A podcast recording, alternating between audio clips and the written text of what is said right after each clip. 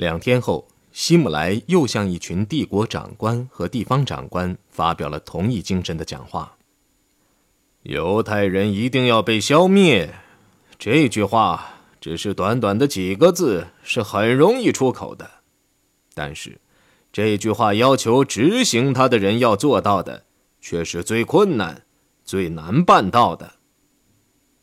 听众很清楚。他们即将听到的正是多少个月来充耳不想闻的东西。我要说的只限这个范围的人听，并且只准听，永远不准议论。当人们提出这样一个问题：对妇女和儿童该怎么办时，我在这里也决定采取一个明确的解决办法。我觉得，我没有理由一方面消灭犹太人，就是说。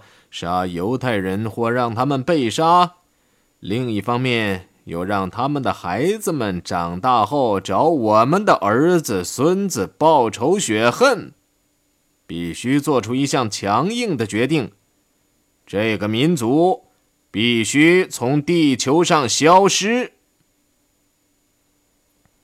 他说：“这是党卫军有史以来要承担的最繁重的任务。”执行这个任务，我可以这样说：我们的人，我们的领导者，无论在精神上或灵魂深处，都没有受到哪怕是最小的损伤。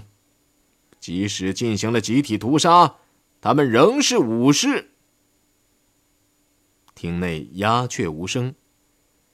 希拉赫回忆道。谈到如何屠杀男女老幼时，他非常冷漠无情，就像商人谈他的货借以对比一样。在演讲过程中，他没有一星半点感情，其内心也完全一样。在讲完执行这项令人毛骨悚然的任务碰到的各种困难后，希姆莱便结束了这个话题。现在你们都知道真情了，大家必须保密。不可以对别人讲。也许在过了很长时间后，我们会考虑是否把这件事告诉德国人民。但是，为了替我们的人民承担责任，我们还是把这个秘密带进坟墓为好。他与布鲁特斯一样，强迫他的同事的手伸进凯撒的血泊。最终解决已不再是希特勒和希姆莱两个人的负担。而是他们的担子，这副担子，他们只好闷着头挑。鲍曼宣布散会后，请大家到隔离大厅用午餐。吃饭时，希拉赫和其他长官们都无言的避免视线相融。大多数人都已经猜到，希姆莱之所以向他们泄露真情，目的是要把他们变成同谋。当晚，他们大喝特喝，喝的许多人都要别人扶着才能上火车。那是开往狼穴的火车。在希姆莱讲话前，曾向同一听众演讲的施佩尔对这一醉酒的场面很是反感。第二天，他竟敦促希特勒向这些党的领导人就自我克制问题进行训话。希特勒的新秩序的受害者并不限于犹太人，数以百万计的其他人，尤其是在占领区被枪杀、毒死或打死。不久前，当他前往狼穴时，克莱施特曾向元首本人递交了一份冗长的备忘录，反对这一政策。希特勒在读后说：“关于俄国占领区内的情况，你给我描述的很可怕。”用向民族主义政客所提的野心勃勃的要求让步的办法去改善那里的条件的设想，这难道不是幻想吗？这些民族主义分子只会认为我们软弱，他们的野心就会驱使他们提出越来越多的要求。克莱施特大胆的开口了，他解释说，他的意思并不是向他们的要求让步。而是创造使东方人民选择德国而不是苏联的条件。他继续往下说时，希特勒若有所思地听着，双眼看着地板。这就给了克莱施特一个难得有的机会去随意观察他的脸。他的表情常常分成许多不同的单位，好像是由许多单独的成分组成似的，而这些成分又组不成一个真正的统一体。这给我的印象很深。希特勒终于打断了他们的话，他一点也不生气，而是非常冷静。他边说边沉思，好像是自言自语：“我不能走回头路了。”说着，他两眼注视着空中。我的态度如果有改变，人们便会将它误解为让步，因为军事形势就是这个样子，它会引起山崩。他虽然也答应，一旦在军事上获得了主动权，他会考虑采取比较温和的措施，但克莱施特觉得这只是说的好听而已。这种人的心怎么变得了？猛然间，希特勒抬头望着克莱施特，平静的。沉思的情绪已经不翼而飞了，他有点粗暴的喊：“这是个幻想！你有权只想到目前，只考虑眼下压制着我们的形势，但这正是你不足的地方。我有责任想到明天和后天，我不能为目前短暂的某些小的成功而忘却未来。”用不了一百年，德国就会成为一个有一点二亿人的国家。为了这些人，我就需要空间。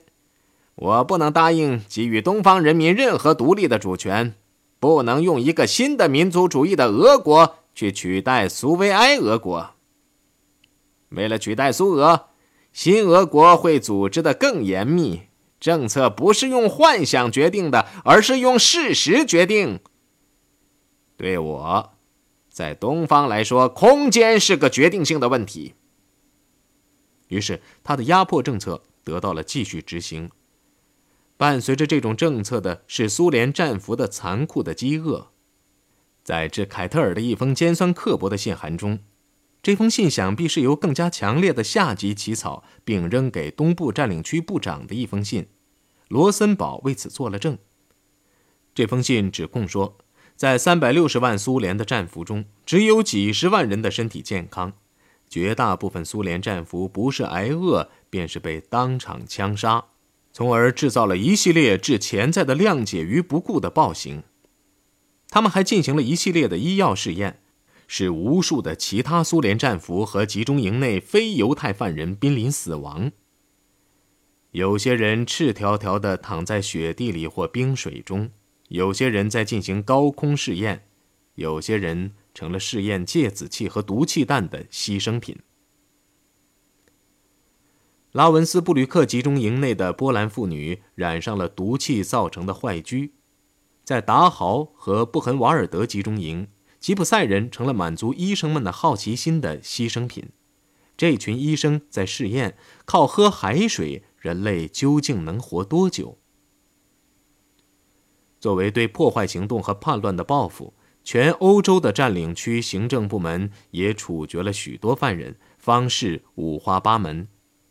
这种行动由于元首在珍珠港纪念日那天发布的命令而合法化了，是在希特勒醒悟到了不但占领莫斯科无望，连胜利也值得怀疑时发布的。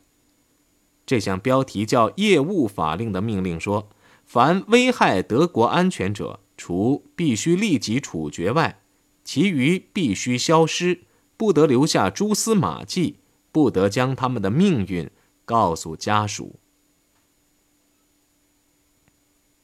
到一九四三年秋，旨在维护共同利益而合并欧洲各国的西欧新秩序已经出现了原型，那就是一种掠夺经济。在数以百万计不愿只当臣民的人们面前，希特勒恼羞成怒，用武力代替了劝说。他用强迫劳动和处决人质的办法去回答消极怠工、停工或破坏。在荷兰和法国，死亡人数已达两万多，合法的抢掠已成家常便饭。一车车的战利品从挪威、荷兰、比利时、卢森堡、法国和丹麦源源不断地运回德国本土，这还不包括庞大的占领费在内。光法国一国每年就得为加入新秩序而支付七十亿马克的费用。在柏林召开的一次会议上，希特勒向全党的领导人透露了真情。仍然还存在于欧洲的那些小国垃圾，必须尽快予以清除。我们的斗争目标是要创立一个统一的欧洲，只有德国人才能真正将欧洲组织起来。所谓统一的欧洲，当然就是受德国统治的欧洲。由盖世太保以及与之同流合污的警察力量实行统治的欧洲。然而，尽管这个新秩序对人民群众进行残酷压迫和报复，他并没有在他们当中引起叛逆的精神。占领区的绝大部分人仍与纳粹政权采取合作的态度，以维持比较正常的生活。他们相信，实行总罢工、袭击德国监工或骚扰他们的政权机构或者经济，势必导致大规模的报复或使他们的生活水平降低。这样，在他们看来，还不如与也许会无限期统治下去的占领者搞好共同的事业。这样做不但容易些，而且能够做到。正是这种求生存的欲望，把抵抗活动减少到了最低限度。事实上，参加地下活动的人寥寥无几，并且在共产党和非共产党的游击队间，比如在法国，又常常发生互相削弱的和流血的斗争。唯一较大规模的抵抗运动发生在南斯拉夫，而这个运动也是由于共产党人铁托和塞尔维亚民族主义分子米哈伊洛维奇之间互相残杀而遭到削弱。希特勒要将欧洲变为日耳曼帝国的目标，现在虽然昭然若揭，但他的野心大到什么程度，却仍没有人知道。甚至连他的许多敌人也猜想，这只局限在欧洲。在这个问题上，如果他们看到了他手写的秘密笔记，肯定会大惊失色的。为全世界利益的缘故，英国目前的形势不予改变。由于种种原因，在取得最后胜利后，我们必须与之和解。国王必须下台，由温莎公爵接替。我们将与他签订永久友好条约，而不是和平条约。斯堪的纳维亚半岛和埃比利亚半岛将在新秩序下联合起来，从而实现查尔士大帝。尤金亲王和拿破仑梦想实现的欧洲统一。最后胜利的最重要一点是把美国永远排除在世界政治之外，消灭他们的犹太社会。为达到目标，戈培尔博士必须具有一位总督的独裁权力，以完成对种族混杂的劣等居民的全面再教育。在这方面，格林。也应尽一臂之力，主要是把有日耳曼血统的居民全部或至少百分之五十动员起来进行军事教育，以获得民族主义的新生。正当希特勒在制定征服包括五大洲在内的征服计划时，他的部队却在东方朝本土节节败退。在粉碎堡垒战役的胜利鼓舞下。苏维埃统帅部满怀信心，勇敢地转入反攻。在一九四三年后半年，红军在某些地方推进了四百公里，把中部和南部的德军驱赶到第聂伯河彼岸。这促使希特勒加速执行他的最终解决的计划。一九四四年初，他批准向一大群非党员、非党卫军泄露这个秘密。一九四三年一月二十六号。希姆莱做了第三次讲话，是在波森的剧场里，向二百六十名左右的陆海军军官做出的。他冷静地告诉他们，希特勒已把消灭犹太人的任务交给了他。我可以告诉你们，犹太人问题已经解决了。一阵掌声席卷了整个礼堂。有一个靠近格斯道夫上校的军官激动地跳上椅子。在礼堂的后边，有个脸色难看的将军正在检查，看他的同事中有几个人没有鼓掌。他数了数，一共五个人。在之后的几个星期内，希姆莱继续在进行他的启蒙运动。他向一群海军将领承认，他曾下令屠杀妇女和儿童。如果我允许这些充满了仇恨的儿童在这场人反对非人的战斗中长大成人，那么我就是个弱者，就是我们的子孙后代的罪人。但我们必须更加清楚地认识到，我们进行的是一场原始的、独创的、自然的种族战争。在宗特霍芬，他对另一群将领也讲了几乎同样的话。在德国以及在占领区，一般来说，犹太人问题已经解决了。当他说到这个问题没有做出妥协便解决时，厅内出现了掌声。希姆莱在最终解决问题上共做了十五次演讲，听众广泛，但意味深长的是，外交部的人一个也没有。一九四三年的最后几天。压得希特勒喘不过气来，他的军队在列宁格勒和整个乌克兰面临着新的挫折。不仅如此，由于党卫军法官摩根终于挖出了布痕瓦尔德贪污案的网络，希特勒的灭绝计划受到了威胁。集中营指挥官科赫的同案人科勒害怕了，同意出庭作证。他被关进监狱，作为人证，但不到三天，他便死在狱中。在铁证面前。在摩根的无情审问下，科赫顶不住了。他供认，除了靠犯人发财外，为了保住秘密，他处决了不少犯人。对科赫的起诉虽然成功，但摩根并没有因此而满足。他沿着贪污的线索追至波兰，在卢布林集中营的指挥官热烈欢迎了他。该指挥官名叫维尔特，曾在贝尔塞克。任格斯泰因的向导，他自豪地透露，他不但在卢布林地区建造了四座灭绝营，灭绝系统也是他建立的。他说，每个营都建得像一个波特金村庄。当火车开进假站台时，乘客都以为到了一个新城镇。维尔特津津有味地说：“火车一到，他或他的代表便向新来者致辞，表示欢迎。诸位犹太人。”把你们带到这里来，为的是要将你们重新安置。在犹太州建立之前，你们当然得先学会如何工作。你们必须学会一门新的手艺。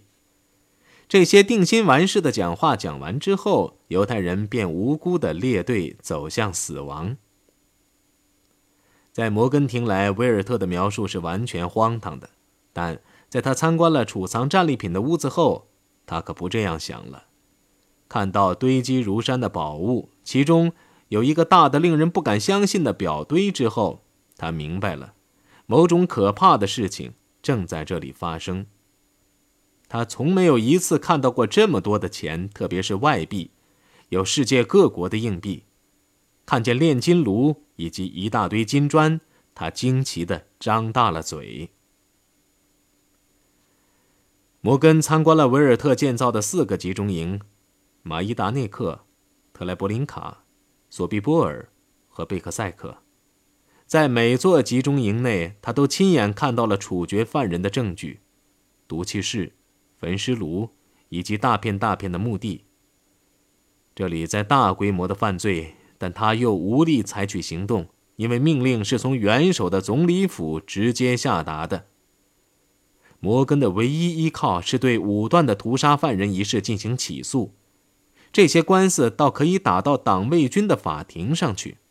他立即着手搜集证据，终于找到了足以控告马伊达内克两名高级官员犯有谋杀罪的证据。维尔特是个基督教徒，他帮了很大的忙。他继续与摩根无拘无束地谈论这四个营的指导思想。有一天，他无意识地说道：“有一个名字叫霍斯的人。”在奥斯维辛附近建立了另一个大型的灭绝营。在摩根听来，这个地方有大量证据可以搜集，但摩根的权力有限，要到如此遥远的地方去，非得有正当的理由不可。很快，他找到了借口，那就是有一件悬而未决的黄金走私案，涉及霍斯手下的几名职员。于是，在一九四四年初，刚强的摩根便在奥斯维辛附近调查死亡营的事件了。他不费什么手脚，便找到了众多的堆满财物的小屋子、毒气室和火化室。但是在调查不合法的屠杀事件中，一到手下某个工作人员快接近事实的真相时，调查工作便受到了阻力。于是摩根便决定返回德国去处理一件更重要的事情，那就是官方集体屠杀事件本身。到达柏林后。摩根决定面见希姆莱，向他阐述清楚这项灭绝政策正直接把德国引入深渊。为了见他，摩根又不得不再次通过种种渠道。首先要找到的是他的顶头上司，也就是刑警局局长。奈比听后大吃一惊，说不出话来。等他能说话时，他叫摩根立即将此事向卡尔登伯鲁纳汇报。卡尔登伯鲁纳听后也大惊失色，答应将此事直接呈希姆莱和希特勒。接着，他又找了党卫军法庭的首席法官伯赖豪特。这个人听完后气得发昏，答应安排摩根与希姆莱会晤。但是，由于官僚机构的种种限制，摩根的官司只能打到希姆莱的接待室。这下，摩根便认识到要打这场官司。他非走另一条更加实际的道路不可，那就是利用这个制度本身提供的条件，去把他的领导人和重要分子从这个制度中清除出去。对国家元首直接下令屠杀的案子，我虽然没有办法，但对不属于此命令或违反此令的屠杀，或对其他严重的控告，则可以这样做。